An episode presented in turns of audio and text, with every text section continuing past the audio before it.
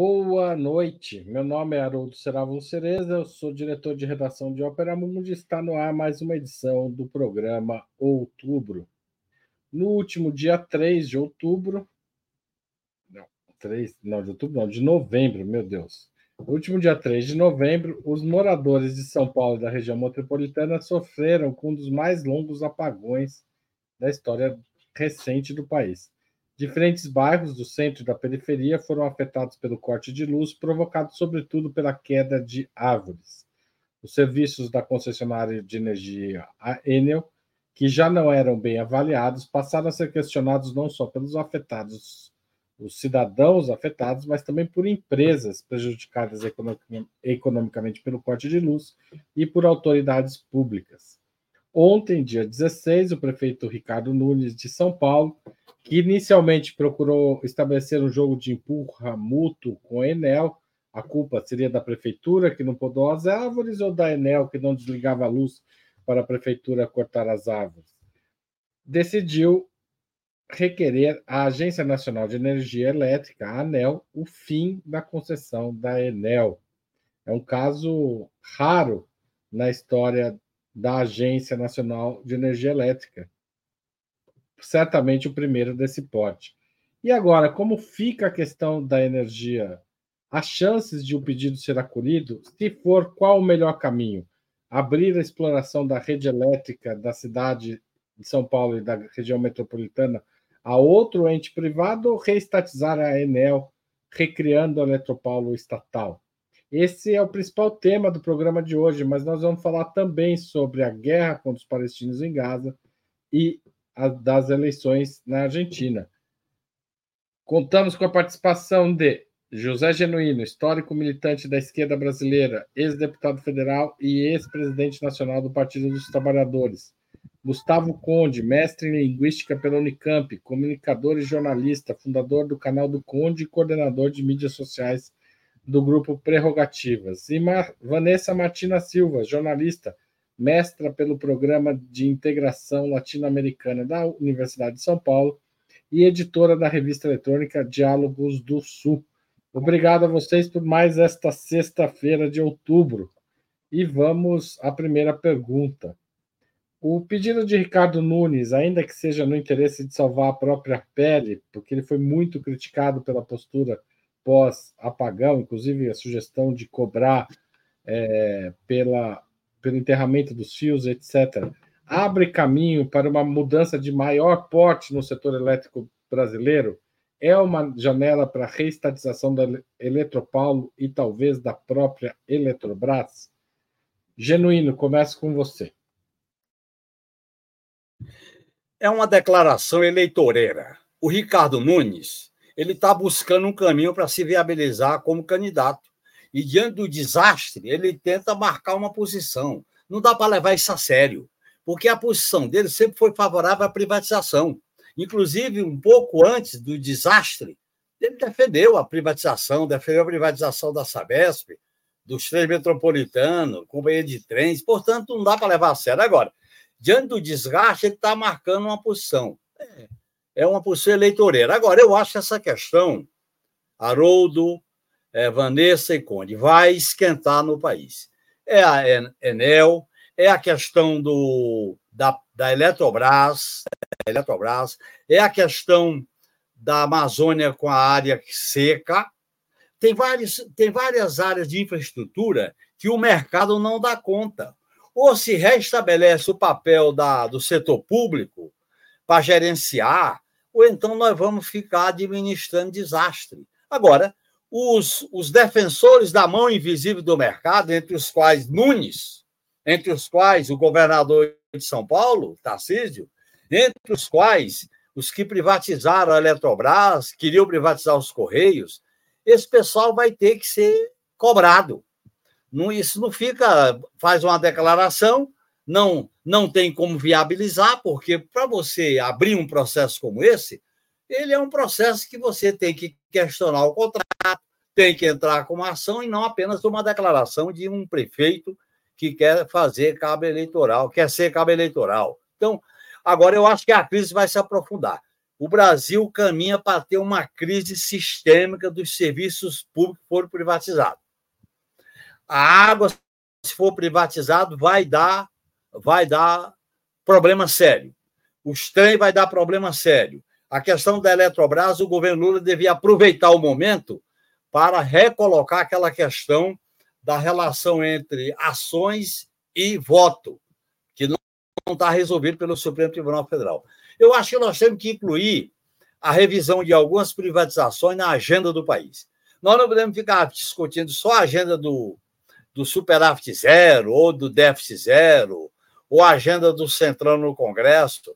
Nós temos que discutir a agenda de conteúdo. E, a, e é o papel do Estado, das privatizações, é uma agenda substancial para a esquerda. Eu acho que essa bandeira tem que ser assumida pela esquerda. O meu candidato a prefeito de São Paulo, Boulos, tem que pegar isso com coerência e com firmeza, ir para cima do Tarcísio para inviabilizar a privatização da Sabesp, que eu acho que a privatização da Sabesp está subindo no muro, está subindo no telhado. E é pro, ah, como é que o prefeito agora, o Nunes, vai defender a privatização da Sabesp diante desse desastre que foi a, o apagão elétrico aqui em São Paulo? Obrigado, Genuíno. Vanessa Martina Silva. Bom, boa noite para todos, todas, todes. É, bom, impecável fala do, do Genuíno, tenho pouco realmente a agregar nesse, nessa questão, exceto essa reflexão muito interessante. É, não fosse a declaração, talvez, do, do Nunes, e, e, adorei o comentário do Luiz, Louis, não sei exatamente como se pronuncia, a culpa é das árvores. Maravilhoso. É, mas não fosse essa declaração, talvez a gente não estivesse discutindo aqui abertamente a possibilidade de restatização. E, e, me parece que esse tem que ser um tema pautado, debatido, discutido, ampliado porque é, o que a gente pode, fazendo uma ampliação, né, ao invés de colocar a lupa, se a gente, ao contrário, se distanciar do tema e olhar no macro, o que a gente vê é que a privatização de serviços públicos essenciais, ela dá errado sempre em toda parte. Então, vários locais, em vários países onde o, fornecimento de energia elétrica, de água, é, ele é privatizado, dá errado, e o Estado precisa voltar atrás e retomar o controle dessa, é, dessa política. No caso, a energia elétrica, é, ela é de competência da União, o fornecimento e a, o gerenciamento disso. Logo, é, discutir a restatização, né, porque a União pode controlar essa controlar a, a, o fornecimento e abastecimento ou fazer a concessão. No caso, a concessão é, é, um problema no país inteiro, não é só a Enel que tem problema, é problema em São Paulo, é problema no Rio de Janeiro, é problema em toda parte. E essa discussão precisa ser feita. É muito interessante pensar isso e trazer esse debate para o cenário brasileiro, porque eu estou na Argentina fazendo a cobertura das eleições aqui no país hermano, e esse é o debate que está colocado na sociedade. Qual é o Estado que os argentinos querem? Um Estado mínimo, zero, com privatização de tudo, de transporte, de todos os transportes, né? O serviço de trens, de, de metrô, tudo, ou um Estado forte, benfeitor, um Estado que é, oferece subsídios para a população, que oferece, no caso aqui, a energia elétrica é subsidiada também, as pessoas pagam uma parte, o Estado paga outra parte, né? não, não é tarifa completa. Essa discussão está sendo colocada aqui, e eu acho que urge que o Brasil também coloque qual é o Estado que a gente quer. É esse Estado que terceiriza a responsabilidade e faz as pessoas ficarem é, é, assim, pensar que São Paulo viveu o apagão por tanto tempo e com tantos lares às escuras, pessoas que perderam alimentos, que perderam tudo. É esse o estado que a gente quer ou é um estado que banque e que promova um serviço de qualidade? Eu acho que esse debate urge a sociedade brasileira fazer seriamente. Obrigado, Vanessa. Gustavo Conde. Bom, a Vanessa deixa aqui subscrito a questão de que as eleições municipais de 2024 podem muito bem ser pautadas, né? Fundamentalmente, pode ser decisivo discutir sobre privatização é, desses é, serviços fundamentais, né? Eu queria lembrar, é, primeira coisa, é, depois dessa onda colossal de calor, a temperatura na Grande São Paulo vai despencar 13 graus e você tem previsão de ventos de 100 km por hora, mais uma vez, para esse fim de semana. É, e é, eu, eu, li que as pessoas estão se preparando, aí, as, as, autoridades estão se preparando para um novo momento crítico aí que pode fazer com que as pessoas fiquem sem energia também mais uma vez. É, eu ouvi com tanta atenção o que o Genuíno também disse, acho tão importante aqui reforçar algumas coisas. Primeiro que eu também acho que o Nunes está é, sendo politiqueiro eleitoreiro, né? É, muito, muito, de maneira muito esperta, vamos dizer assim. Agora, o detalhe é que ele, ele disse que pediu para a ANEL é, cancelar o contrato da Enel, né? Em São Paulo. Quer dizer, é, só se ele mentiu para a imprensa aqui, né? É, pediu à ANEL que cancele o contrato da concessão com a Enel. É claro que pode ser é, é, é, apenas retórica e tudo mais, mas e se a Anel tem a oportunidade agora de tocar adiante esse cancelamento de contrato, uma possível reestatização da Enel? E aí eu acho que o Nunes foi muito esperto, quer dizer, enquanto a esquerda fica assim, eu vou, vou trazer uma outra abordagem que, que é a do genuíno, né? A esquerda fica hesitando né, é, evitando fazer certos confrontos em nome da governabilidade, da correlação de forças, né, da, do republicanismo, a direita vai tomando espaço, né, vai tomando as bandeiras. É, eu acho que o Nunes, muito espertamente, ele tirou essa bandeira do bolso agora, é, com, essa, com esse pedido de cancelamento aí do serviço da Enel.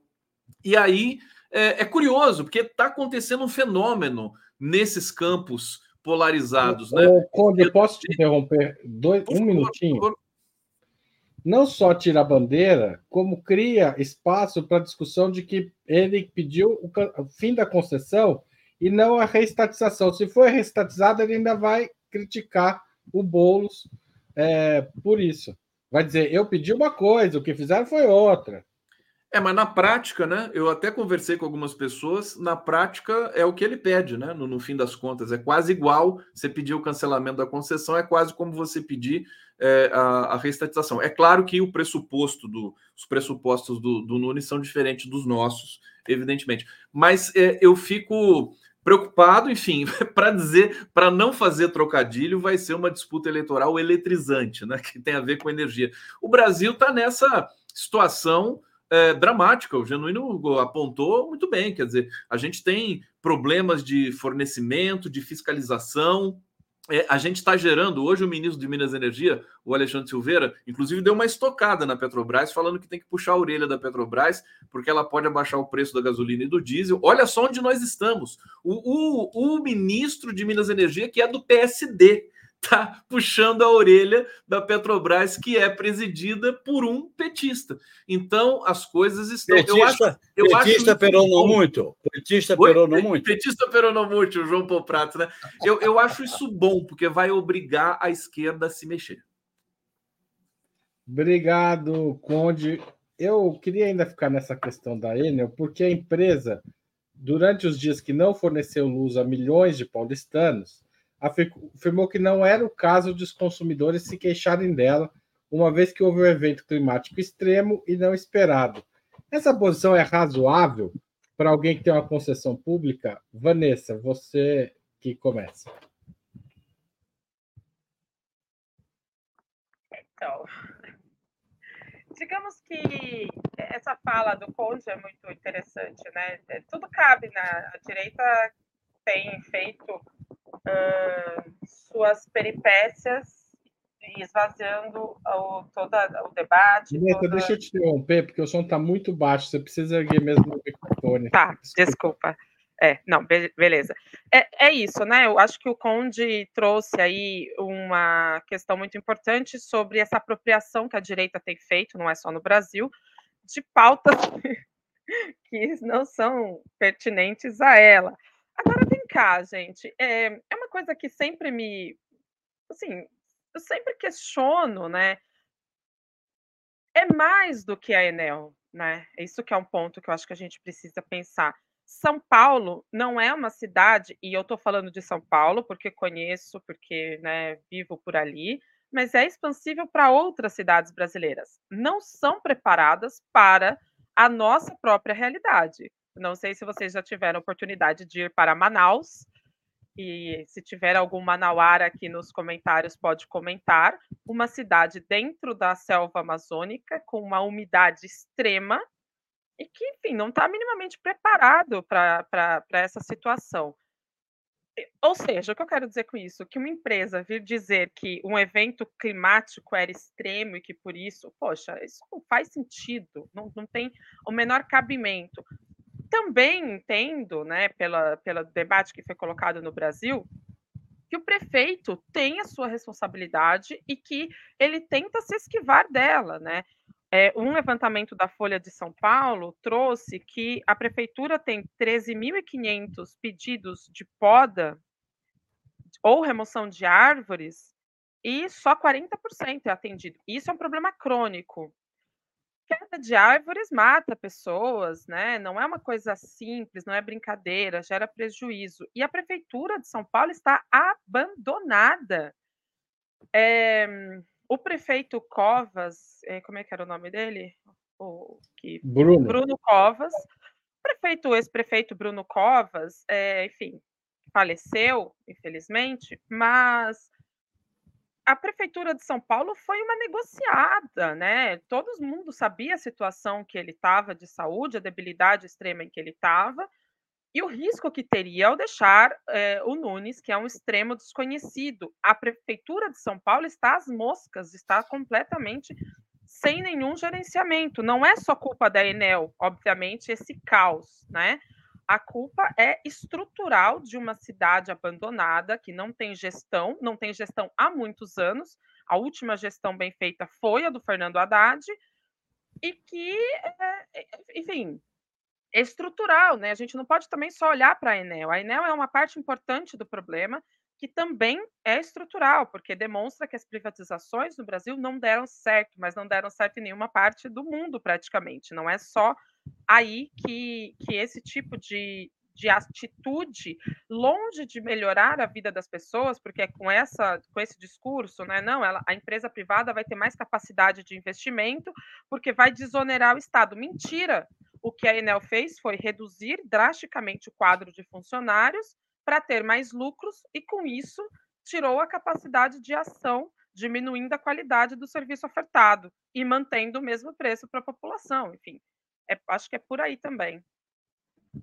Obrigado, Vanessa. Gustavo Conde. É, eu acho que o, o presidente da Enel, né, é, quando ele ele foi dar as coletivas naquele, naquele processo de falta de energia para 4,2 milhões de pessoas, ele deveria ter dito assim: vão reclamar para Deus, né? Tem que reclamar para Deus o que aconteceu, né? Essa chuva, não é para gente, nós não temos nada a ver com isso, né? Olha, foi tudo tão constrangedor, todas as coletivas. O governador Tarcísio de Freitas, o prefeito Ricardo Nunes, foi uma sucessão catastrófica e que a nossa gloriosa imprensa convencional, corporativa, hegemônica, hereditária, né, não fez um questionamento que se prestasse para expor esses oportunistas aí que chegaram à prefeitura de São Paulo, o caso do Ricardo Nunes, o caso do Tarcísio de Freitas, de maneira subrepetícia, né, para não dizer quase ilegal, né, com todas as maracutaias que eles fizeram nas campanhas. Vamos lembrar daquele tiroteio que teve lá é, que matou uma pessoa na campanha do Tarcísio de Freitas. Bom, mas aí a gente vai para muitos outros lados, eu não quero ir e não, não, não, não posso também, em função para não, não fugir ao tema aqui, né? É, agora, tudo lamentável, né? A, a, essa empresa se mostrou incompetente, nós, nós sabíamos que eles tinham demitido 36 mil funcionários, né? não tinha gente qualificada para colocar de novo os fios ali. É, quando falaram para enterrar os cabos, é, é, ele disse assim: não, não, isso aí vai, se, se quiser enterrar, vai ter que pagar. É a primeira coisa que ele falou. É, é uma graça, né? É uma coisa assim, quer dizer, você tem um financista. Né? Que é a mesma coisa que está acontecendo na Eletrobras. Você tem gente ali do mercado financeiro, né? para fazer essa espécie de capitalização ali, sem se importar absolutamente com o serviço para a população. Isso é óbvio, né? E a população está cada vez mais sabendo disso. É, tem, tem um dado muito importante também, a imprensa também, eu tô, eu tô pegando por essa via, né? Porque esse, essas mídias são coniventes com esse serviço de péssima qualidade. Eles fazem um discurso dizendo que tem indignação e vão entrevistar as pessoas ali que ficaram sem luz e tal e tal, e falam: nossa, coitado do senhor, com 100 anos aqui sem luz. Mas eles são coniventes, porque quando se falou em indenização, né? é, eles chancelaram a resposta desse presidente da Enel, cujo nome me escapa e não faço questão de lembrar, que ele disse assim: não, né, nós não temos de indenizar ninguém. Você imagina? A, a, a Enel tem de indenizar 4,2 milhões de pessoas. Isso precisa ser colocado. Acho que a esquerda, o Partido dos Trabalhadores, todo mundo tem que se mobilizar para que ela não escape dessa indenização. Eu acho um absurdo ela dizer, o presidente da, da Enel dizer assim: não, nós não temos, é, não, não, somos obrigados juridicamente a indenizar ninguém. Quer dizer, gente que perdeu o patrimônio, 100 mil reais, restaurante, tudo mais, fora, fora o constrangimento, fora né, as, as dores né, de, tudo, de todo esse processo. Teve gente que ficou uma semana sem energia. Enfim, eu paro por aqui, Haroldo. Obrigado, Gustavo Conde. José Genuíno.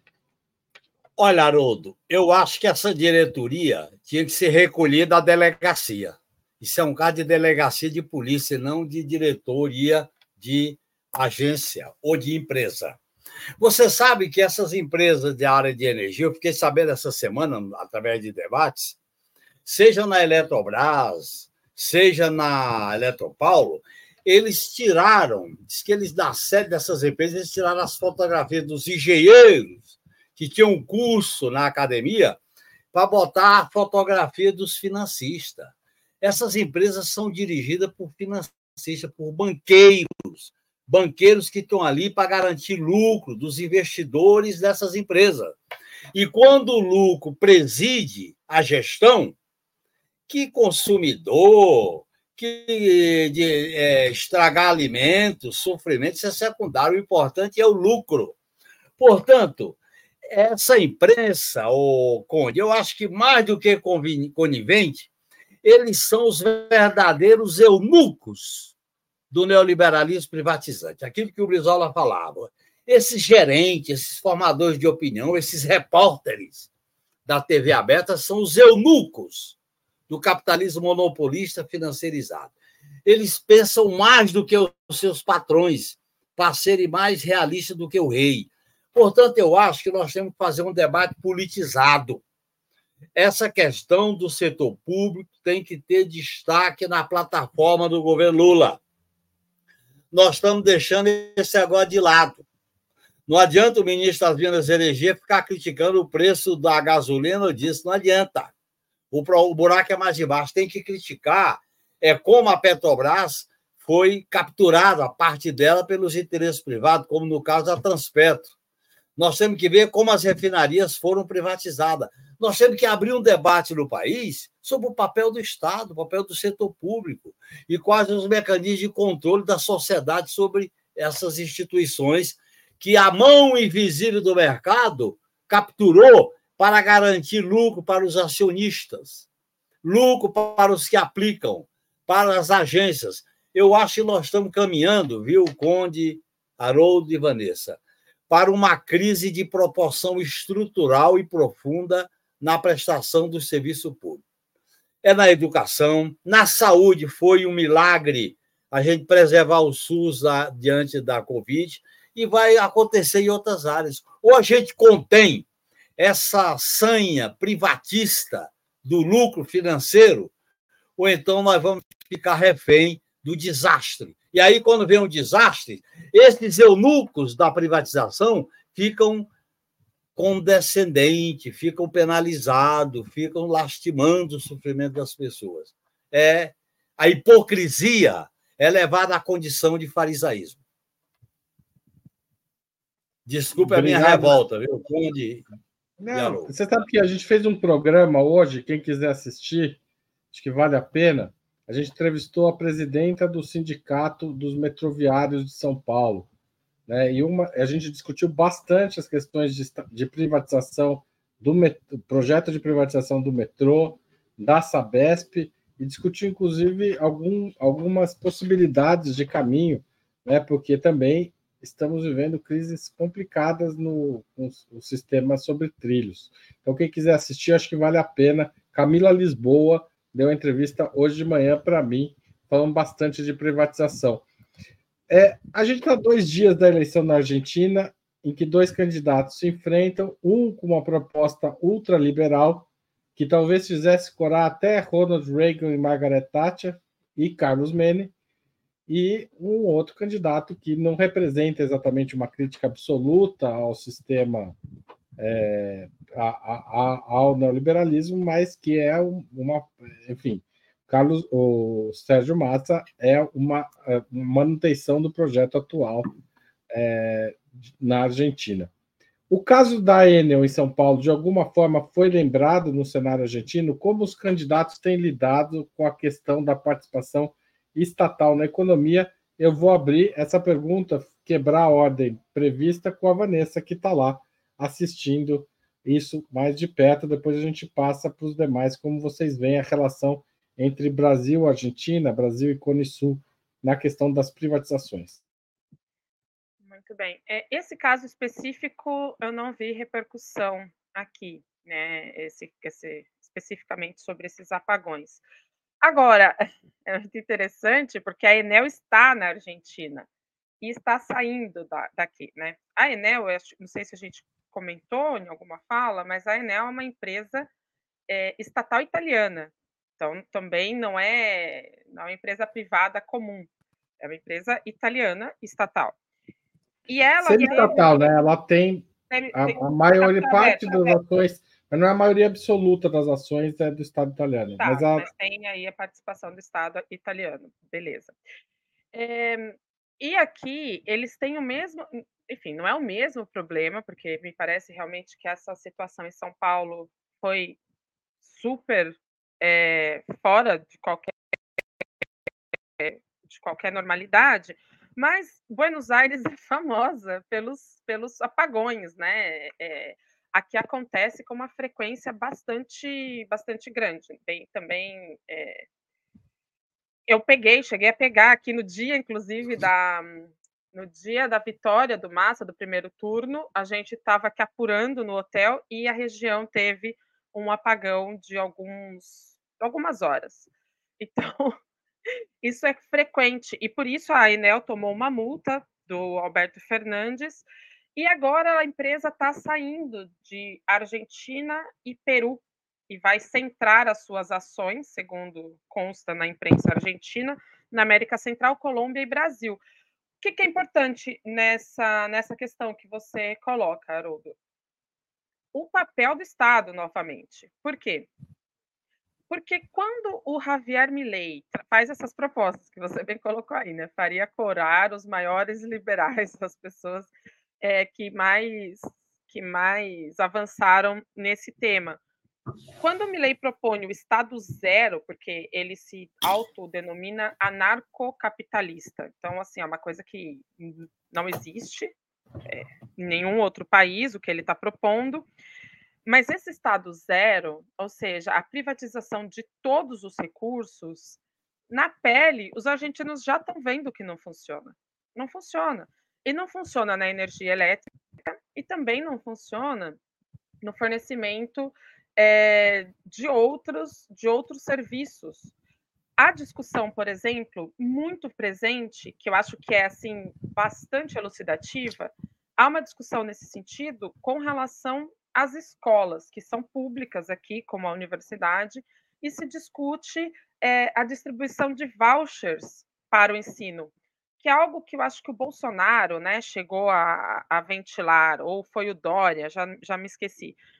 Essa discussão sobre vouchers, que é uma espécie de privatização da saúde, da, da educação, ela é totalmente rechaçada no país, porque há o entendimento, há a compreensão de que a educação precisa ser um serviço público para que seja de qualidade.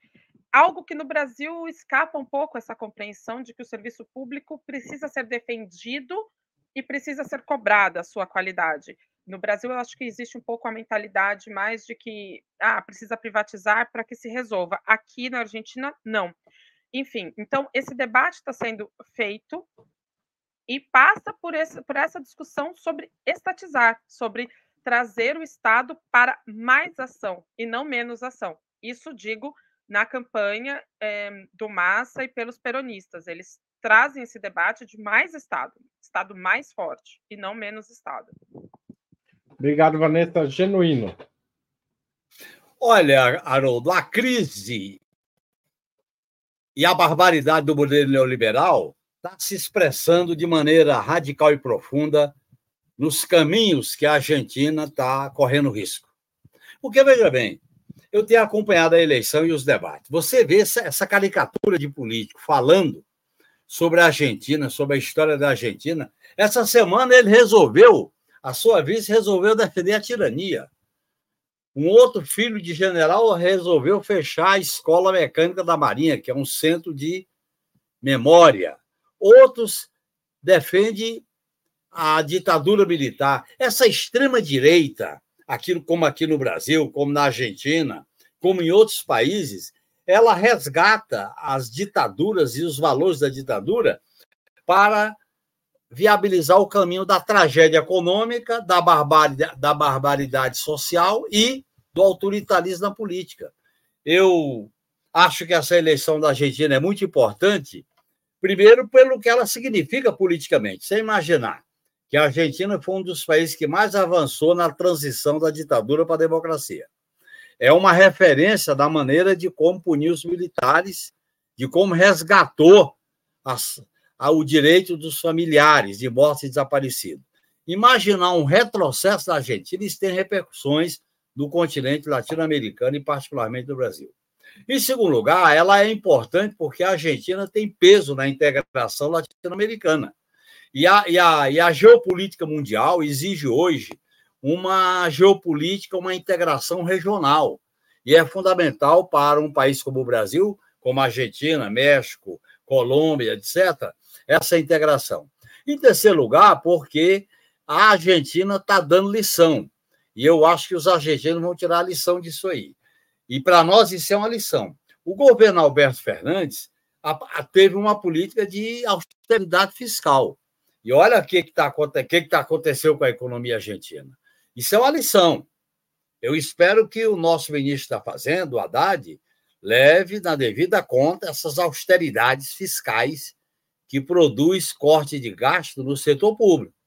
Porque a, a fórmula da Argentina, do Alberto Fernandes, e o Massa, que agora está tentando uma nova, um novo caminho, foi um, um, ajuste fiscal duro. Não há condições, viu, Haroldo? No modelo neoliberal, compactuar com tirania fiscal, com privatização e com ajuste, é levar a esquerda para a derrota. Eu acho que a Argentina é um exemplo disso. Tomara que o Massa ganhe a eleição. Em nome da democracia, em nome da integração regional, em nome de definir um novo caminho para a Argentina, vamos torcer para o Massa ganhar essa eleição. Obrigado, Genuíno. Conte. É, é difícil torcer para o Massa, né? Mas eu entendo a necessidade, porque é, o que foi feito na Argentina nesse governo Alberto Fernandes, até onde a gente consegue sentir daqui, quer dizer, os dados são terríveis, é, é a hiperinflação, é, a gente sabe que também é, é, um governo, tem uma perseguição ali, a Cristina Kirchner, esquerda, é, e a Vanessa pode falar muito melhor isso para a gente na sequência aqui, mas é, é uma situação né, que qualquer um dos dois que vença é uma catástrofe, né, a sequência que a Argentina vai ter de enfrentar política socialmente.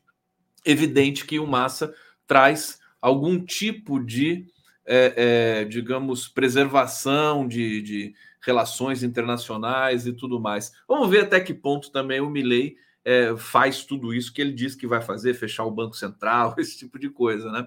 Agora, eu vi o último debate do, do, do da Argentina, aliás, elogiar a, a, a, a é, realização desse debate. Né? No Brasil, os debates são na Globo. O último debate é na Globo, nessa emissora que todos nós conhecemos também, e os, e os debates anteriores na Band, né, que também são essas mídias hereditárias. Né? É, lá na Argentina foi numa faculdade de Direito e foi na TV pública. Quer dizer, você tem muito mais oportunidade né, de ter um debate claro. Muito mais honesto. Aqui é a Vênus platinada, né, É, é a Vênus platinada. É terrível, né, Joanino? O PT, o PT parece que tem um, um, fica paralisado diante da Globo, parece que existe um fascínio ali. Enfim, é, vivendo e aprendendo ou não aprendendo, né? É, é medo, é que... não é fascínio, não é medo. É medo também, né? Agora você tem é, o, ali naquele, naquela performance, o Milley, para gente que é de esquerda, parece que ele foi, né? totalmente destroçado pelo Massa. Só que tem uma coisa que as pessoas às vezes esquecem, que é o seguinte: o Massa, nessa disparidade né, intelectual que, que, que apareceu ali, que brotou, fica parecendo que o Massa também é arrogante, prepotente, né? Que é o que a direita acusa a esquerda, né? A esquerda, né? É, o Haddad era acusado disso toda hora. Isso, isso pega mal para o eleitor, né? Aliás, o... aliás, Conde, teve uma eleição no Brasil que o Cristóvão acabou com, com o Roriz. E o Roriz ficou, foi penalizado, vitimizado e ganhou do Cristóvão. Ganhou do Cristóvão. Por isso que o que tá, que o que a Argentina está prestes a experimentar, não sei se vai ser se safar dessa figura extravagante que é o Javier Milei, né? As últimas pesquisas davam uma leve vantagem para o Milei, é, mas enfim, o povo argentino acho que é, vai, vai ter de continuar lutando e reivindicando tudo. Eu, eu, eu não sei se nenhum desses dois, francamente, aguentariam muito tempo na presidência da República, a, a julgar do que pode acontecer com a Argentina, é, com, com todas as questões ali pendentes na questão do, do, do essa, essa, esse é, como é que se diz, essa ebulição, ebulição econômica social, né? Se a, se a, inflação aumentar ainda mais, que as pessoas estão estão estocando alimentos com medo de que na terça-feira é, haja uma, um reajuste gigantesco. Mais uma vez, hoje tem uma matéria de, uma, de um açougue, depois a Vanessa confirma, de um açougue que reajustou a, o preço da carne em 70%. Quer dizer, é uma situação muito difícil. Obrigado, Conde. É, Uma parte, eu... posso? Pode. Não, é que assim, eu, eu, veja, as notícias que chegam da Argentina do Brasil são muito enviesadas. É muito complicado ver o cenário do Brasil.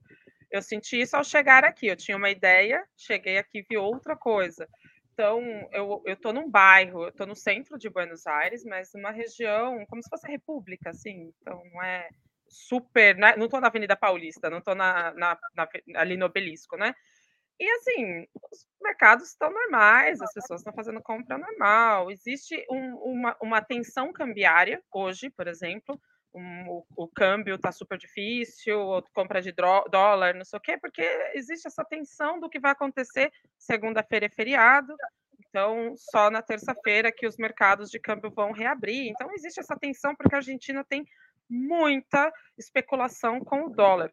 Mas, desculpa, o cenário não é essa tensão é, nem econômica como a gente é levado a entender no Brasil. E não dá para a gente. Não dá para a gente colocar num patamar de normalidade Massa e Milley. Milley é a destruição da economia argentina e a destruição da economia argentina leva consigo o Brasil. O Massa não é nada disso. O Massa é um político capaz, muito bem, é, com uma formação sólida, é um grande político, é um negociador, é uma pessoa com capacidade de atuação no Congresso. Ele não tem nada a ver com o Alberto Fernandes. Ele é um político muito melhor que, que o Alberto Fernandes, porque ele gosta da política, gosta da negociação e é um ambicioso, né? Um cara que é, quer ser presidente. E porque quer ser presidente, deve fazer um governo razoável. Então, acho que não dá para a gente colocar, ah, Massa é mais do mesmo, Massa e Milley vai ser problema do mesmo jeito. Não vai. Um significa o fim da Argentina, a destruição do que a gente entende por Argentina. E o outro é, enfim, um político como seria o, o atual ministro da Fazenda, né? Que mudou, Conde. Ele não é o ministro do, do Fernandes desde o começo. E ele fez mudanças importantes na economia argentina quando ele pegou. E eu acho que isso é importante de valorizar do perfil do Sérgio Massa, é que ele tinha uma bomba para explodir, entende? Então, assim, um cara que quer ser presidente da República, vê como possibilidade assumir o Ministério da Economia como super-ministro, e, e ele podia ter destruído a carreira política dele ali, podia ter perdido tudo, ter colocado tudo, tudo a perder. E ele assumiu essa responsabilidade. Ou seja, ele teve culhão de falar: eu vou encarar isso. E encarou. E foi lá negociar com a FMI. A gente pode não gostar do acordo, mas ele foi, negociou, fez um acordo melhor do que estava sendo colocado naquele momento para, para o, o. Eu não lembro o nome do antigo economista do Fernandes. Ele tem negociações de altíssimo nível com a China, conseguiu que a China aportasse é, e o, yuans aqui para a Argentina poder fazer a negociação com, FMI, com o FMI em yuan. Então, é, ele tem um desempenho na economia que é muito melhor do que o que vinha sendo feito pelo Fernandes. E, assim, há um entendimento também, porque houve uma melhora na economia, o entendimento de que ele já está, digamos que, governando. E ele controlou, veja, outra coisa importante é que ele conseguiu segurar, ele segurou, assim, pelo pescoço o dólar quando teve a hiper é, devaluação, a hiper queda do preço logo depois das primárias. Ele pegou pelo. Caneto, eu vou te interromper, senão a gente, né? Sorry, Desculpa te interromper, mas eu vou manter o assunto, já que, né, tá rendendo. O Beto Melo, que é nosso, que é espectador assíduo aqui, é, diz que ele massa está de que lado? Até agora não consegui saber. É, de, é um tipo Fernando Henrique Cardoso? Essa é a pergunta do Beto. Eu vou somar ela. Eu queria que vocês fizessem prognósticos, ainda com risco de arriscar, sobre o final de semana. Vocês acham que quem leva e por que esta eleição tão disputada? Eu, como você falou bastante, vou deixar você por último dessa vez. Vou passar a palavra para o Conde. Conde. Olha, em vista do que as pesquisas apontaram até semana passada, tem pesquisas internas também que estão vazando aí, né? A Vanessa sempre está sabendo mais, ela está lá. Aliás, muito importante ela fazer essa intervenção para explicar um pouco mais o perfil do Massa, porque a gente não sabe o que, que, que, que banda o, o, o Massa toca. A gente não sabe muito bem. A gente vê o desespero do povo argentino com a atual situação que está lá que esse governo do Alberto Fernandes não foi bom para a Argentina e que o Massa fazia parte desse governo. Agora, evidentemente, é claro que ele tem muito mais condições intelectuais, políticas de governar que o Milley. O Milley é uma, é uma piada. Eu gosto daquela é, é, é comparação que aquele jornalista é, é, argentino-brasileiro faz, o Ariel Palacios, né? que a, a, vitória do Massa é um Titanic se encontrando com o iceberg né? e afundando.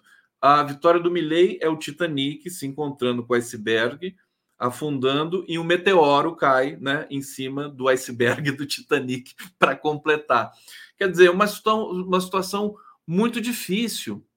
Né? A economia da Argentina, eles fizeram um levantamento agora de que é, todos os últimos quatro presidentes eles entraram com uma inflação e saíram com a inflação muito maior, desde o, acho que desde o Menem, passando pelo, pelo Pinguim lá, o, o Nestor Kirchner, a Cristina Kirchner, quer dizer, entra com a inflação de 50, sai com a inflação de 140. Esse foi, acho que, o Macri. Né? E agora, quer dizer, que as pessoas ficam nessa expectativa também, e foram peronistas que ganharam, foi a esquerda que tinha ganho, é, ou a inflação não é tão importante assim. Isso também pode ser relativizado, né? Não sei também até onde a gente pode discutir que a inflação é o, é o pior mal né, de, uma, de uma economia. Então, assim, fazer prognóstico, como você está propondo, eu é muito difícil, está empatado esse negócio. Né? Vai, ser, vai ser decidido, acho que ali nas ações de último momento. É, no, no primeiro turno, é muito curioso que no primeiro turno o Massa estava atrás nas pesquisas e surpreendeu chegando na frente. É, e agora essa situação parece que se inverteu. Quer dizer, é difícil entender a Argentina, viu, gente? Eu sei, acho que o Brasil não é para amadores e a Argentina muito menos. Eu acho que tá bom aqui por aqui. Não vou avançar muito mais que isso, não, meu querido Haroldo.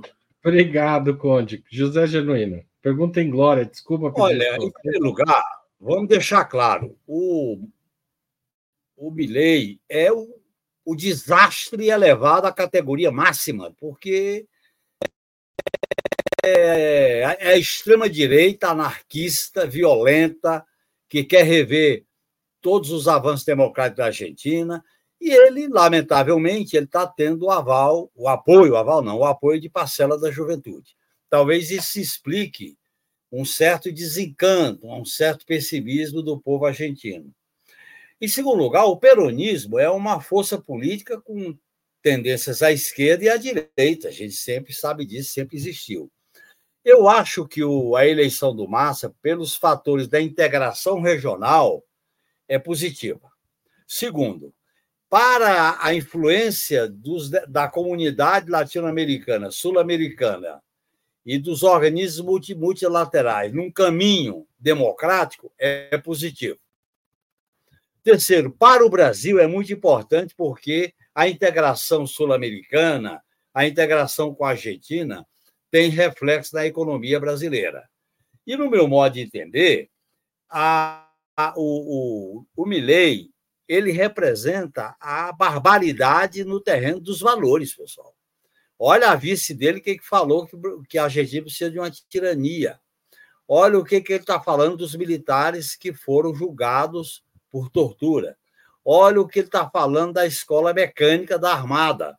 Quer dizer, não há dúvida de que essa extrema-direita, essa direita proto-fascista, está acoplada com o que havia de mais violento na ditadura militar.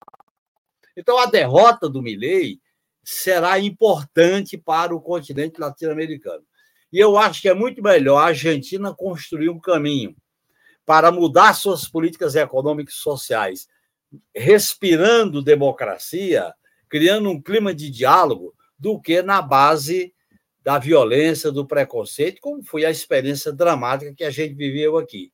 Imagine que o Milley é pior do que o inominável aqui no Brasil. Portanto, eu acho, viu, Conde, Haroldo e Vanessa, eu acho que eu não estou aí como você, Vanessa, mas eu estou avaliando pelo desenrolar do noticiário, as, algumas pesquisas estão dando massa na frente, eu acho que vai pesar o voto útil o voto útil no sentido de que o Milley provoca o medo, a insegurança, o desconhecido. Eu acho que o Massa tende a ganhar essa eleição no domingo. Além dessa análise racional, eu acho que eu também torço para que ele ganhe, como eu torci e fiquei aliviado quando ele ficou em primeiro lugar no primeiro turno. Por quê, pessoal? Eu prefiro ter um cara como ele como adversário do que ter um louco transtornado protofascista como adversário. Então, agora, que nós temos que discutir as lições, o ajuste fiscal, os problemas sociais que a Argentina revelou na experiência do Alberto Fernandes, temos que discutir. Obrigado, Genuíno. Vanessa Martina. É, muito bom. É, bom, pego aí essa linha do essa linha do, do, do genuíno, eu vou pela mesma, pelo mesmo caminho, digamos. As, as pesquisas, elas estão desatualizadas, porque elas deixam de ser publicadas, tipo, muito muito antes, né? E a eleição, num caso como esse, que está muito muito acirrada, ela se define nos últimos dias. Então, é de hoje até domingo que a coisa vai acontecer. Existe na Argentina uma micromilitância que a gente viu no Brasil, né, com as pessoas se organizando para fazer o, o, o vira-voto. Então, isso aqui está muito forte desde o primeiro turno. Isso dá um indicativo, um sinal de que a sociedade está organizada para não deixar a vitória do Milley. Esses sinais, é, lendo esses sinais, eu também aposto que o Massa ganha. E pessoas, eu vou dar dois nomes aqui. Eu entrevistei recentemente o Atílio Boron, tem a matéria no Opera Mundi, saiu aí em vários portais é, ele coloca, inclusive, que ele acredita numa vitória maior do que foi a vitória do Lula sobre Bolsonaro. Entrevistei também um padre, que é o padre da, um dos padres, né, referentes da o Padres pela opção pelos pobres, o padre mais pobres, que está lidando com essa gente é, que está totalmente desesperançosa com o Estado argentino, e também ele entende e sente nas, nos locais onde ele está que o Massa deve ganhar. Então, eu vou com eles e acho isso. Agora, eu quero, com toda a data vênia aqui, rebater o Ariel Palhaços, eu digo. Quero rebater o Ariel, Ariel Palácios. Não é verdade que o Massa é um Titanic indo em frente rumo ao iceberg. Ao contrário, o Massa. Olha, ele não é um cara de esquerda, né? Eu acho que tinha essa pergunta aqui no chat. Ah, para onde ele vai? Quem ele é? Citando novamente o Atílio Boron, o, ele compara efetivamente o Sérgio Massa ao Fernando Henrique. Que, com que sentido, com qual intenção fazer isso? O Fernando Henrique era um cara muito preparado, muito capaz, muito inteligente, é, e que fez o, o, plano real, gostemos ou não, ten, tenhamos nossas críticas ou não, mas foi algo que conseguiu estabilizar naquele momento a economia brasileira e está aí. Até hoje o real ninguém discute que é, uma, que é uma moeda forte, ninguém quer dolarizar a economia brasileira, ninguém quer trocar o real por qualquer outra coisa. É, não que o Massa proponha um plano real ou qualquer coisa parecida, mas a discussão é que ele tem capacidade, ele está se municiando, ele está se cercando de pessoas muito competentes e ele é isso. Como ele tem uma grande ambição de poder, ele quer fazer algo distinto do Fernandes, porque o Fernandes não é um político, esse é o ponto. O Fernandes é, é muito débil politicamente, e se não é o perfil do Massa. O Massa é, tende a fazer uma boa gestão. E uma gestão amparada, essa é a diferença que eu acho que a gente não está tendo a, a nuance no Brasil. O Massa chega ao poder, embora ele tenha feito seu próprio partido, ele é de uma das rupturas, porque a Argentina, tudo que há aqui é ruptura. Então, tem um partido, aí tem um racha, aí tem outro, aí tem racha, todo, tudo é rachado. Mas existe uma unidade, essa unidade chama peronismo. O Massa ele está sendo candidato pela base kirchnerista, pela base de Cristina, que aporta aí uns 30%, 20, quase 30% dos votos para ele. Essa vai ser a base dele para ele governar. E ele sabe disso, porque ele vai precisar de gente na rua. Essa é a defesa que o Atílio Boron faz. Ele vai precisar mobilizar. E ele, ao contrário do Fernandes, não vai hesitar em fazer isso, para não cair, né? Porque alguém comentou, ah, pode ser que Milley ou Massa, nenhum dos dois termine. O Massa quer terminar, porque ele quer governar por oito anos, ele tem ambição, ele, ele quer, o sonho dele é ser presidente, então ele não vai entregar as coisas assim tão fáceis. Por isso, enfim, não acho que é a mesma coisa, não dá para a gente jogar o bebê com a água do banho fora, sabe?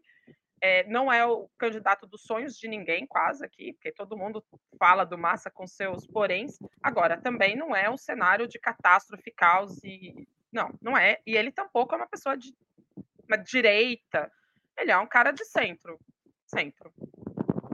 Obrigado, Vanessa. Vou passar para a última pergunta. É, como o Conde tem os problemas de horário, eu vou passar para ele primeiro. Mas eu queria perguntar se vocês viram a notícia da provável indicação de Paulo Goné Branco para a Procuradoria-Geral da República. Essa notícia ainda não está confirmada e ela circulou agora há pouco nos principais jornais e portais do país. É, Conde, como você vê este nome, essa, essa possível indicação do Goné para o cargo? Eu sei que eu estou curiosíssimo para ver o Genuíno falar. Eu vou, eu vou atrasar meu próximo compromisso para ver o Genuíno responder essa aqui. Mas, enfim, eu vou falar o, o, pouco que eu, que eu sei a respeito dessa possibilidade. Quer dizer, é uma indicação que uh, os portais estão uh, estampando aqui nas manchetes, né? Que a decisão já está tomada, já foi tomada há 10 dias pelo presidente, segundo o portal UOL, e que vai ser anunciada na semana que vem. É, eu não conheço o, o Gonê, acho que o Lula tem. Existe um certo trauma das indicações é, dos governos do PT, né, com relação ao STF, a própria PGR. Então tem é, pisando em ovos, né, é, essas indicações aí. O Lula não se encantou por nenhum daqueles que foram lhe foram apresentados. Estava o Bigonha ali nessa, nessa nesse rol. É, tinha aparecido mais um agora, porque ele tinha, queria conhecer mais alguém para nomear as informações que a gente tem, e acaba sendo o Gonet. Confesso que eu não sei o, o perfil do Gonê. Tem algumas coisas, é, vamos ouvir aqui o, o Genuíno com muita atenção. Agora, não podia demorar tanto realmente para indicar alguém na, na, na, PGR, né? Uma coisa que vai tensionando, você vai tendo problemas, decisões que vão pairando ali. A, a, a, a suplente, né? Eliseta, que estava ali é, é, comandando a PGR até então, está comandando nesse momento, já estava se, se, digamos, estabilizando nessa função. Então, eu acho que, é, pelo menos isso, quer dizer, tomou a decisão para gente, a gente acompanhar aí. Vamos acompanhar os próximos passos. Sempre foi muito difícil, né? As últimas nomeações para a PGR, quer dizer, é, parece que parece que está um pouco desequilibrado a, concentração de poder tanto na PGR quanto na presidência da Câmara. Então são são são é, é, setores assim em que uma pessoa, né, tem um poder gigantesco, que está até maior que a própria presidente da República, que tem que negociar tudo com tanta gente, e que a bel prazer pode acabar levando o país a uma, uma, uma catástrofe, a um desastre. Né? Nós vimos isso acontecer. Eu, eu, realmente não, não sei falar do Gonê. Vou ficar aqui para ouvir vocês mais um pouco sobre isso aqui. Obrigado, Haroldo. Obrigado, Conde José Genuíno. Olha, eu estou preocupado.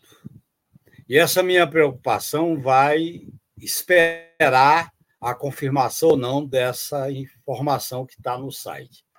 Em primeiro lugar, porque o, esse procurador, esse subprocurador eleitoral, ele tem um aval de dois ministros fortes do Supremo.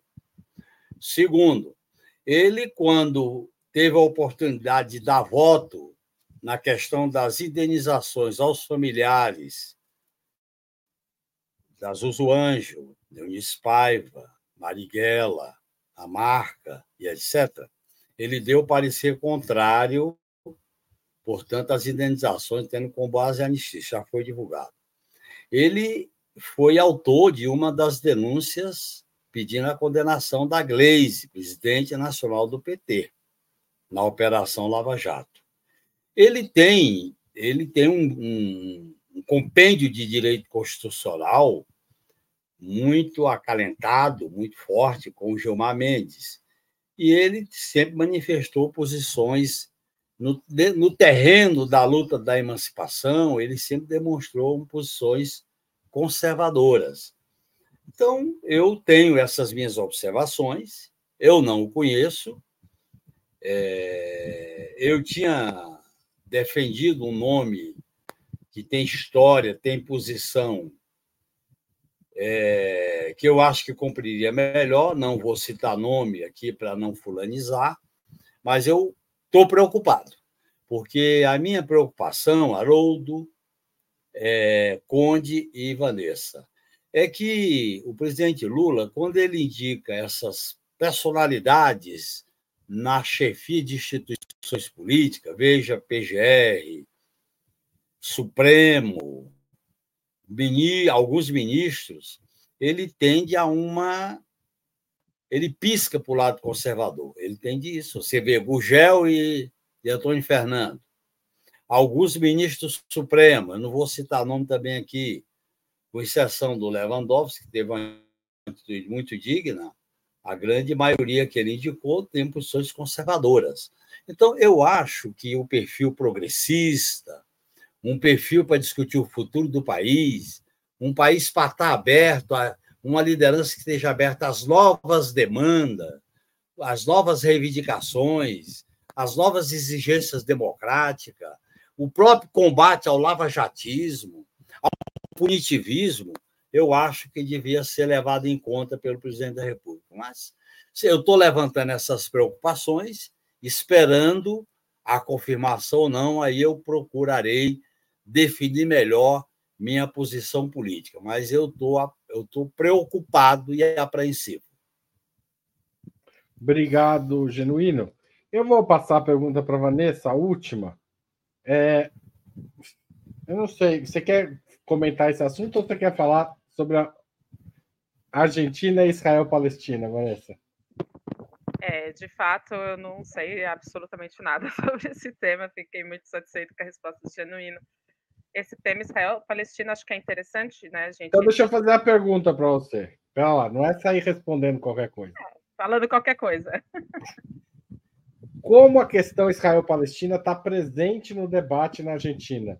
O que Milley e Massa têm falado sobre esse tema?